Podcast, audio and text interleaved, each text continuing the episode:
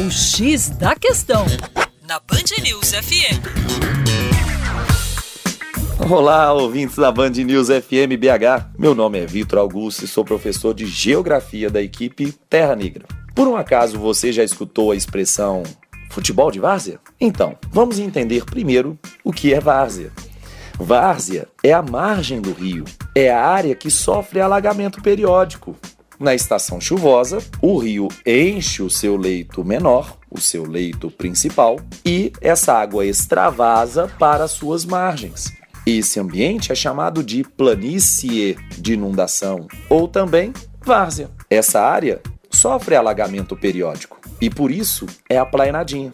Durante o fenômeno de metropolização, das cidades aqui no Brasil, concentração populacional em áreas metropolitanas, uma importante área que foi ocupada por essa mesma população para lazer, uma vez que eram naturalmente aplainadas, e, portanto, o investimento e a instalação de campos de futebol seria menor, né? A instalação seria mais eficiente. Acabou se utilizando a várzea dos rios como campos de futebol. E por isso o futebol de várzea. Infelizmente, a gente observa que essa prática ela vem se encerrando. A várzea dos rios brasileiros foi eliminada pelo processo de canalização, bem como também pela utilização como obras viárias. O Boulevard Arrudas aqui em Belo Horizonte é um belo exemplo, bem como a Marginal Pinheiros e a Marginal Tietê são exemplos muito importantes nacionalmente. Se você quiser ainda ver um campo de futebol de várzea, entretanto profissional,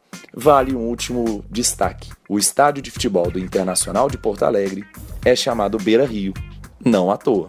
Está lá na várzea do Rio em Porto Alegre. Para mais informações, acesse educaçãoforadacaixa.com.